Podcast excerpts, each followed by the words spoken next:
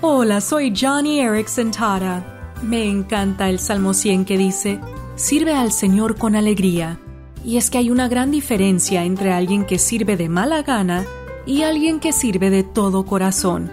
Lo hemos experimentado en restaurantes y también en las iglesias. A nadie le gusta que le saluden con un semblante amargado o que le ayuden solo porque es una obligación. De igual manera, a Dios le importa no solo el que le sirvas, sino también cómo le sirves.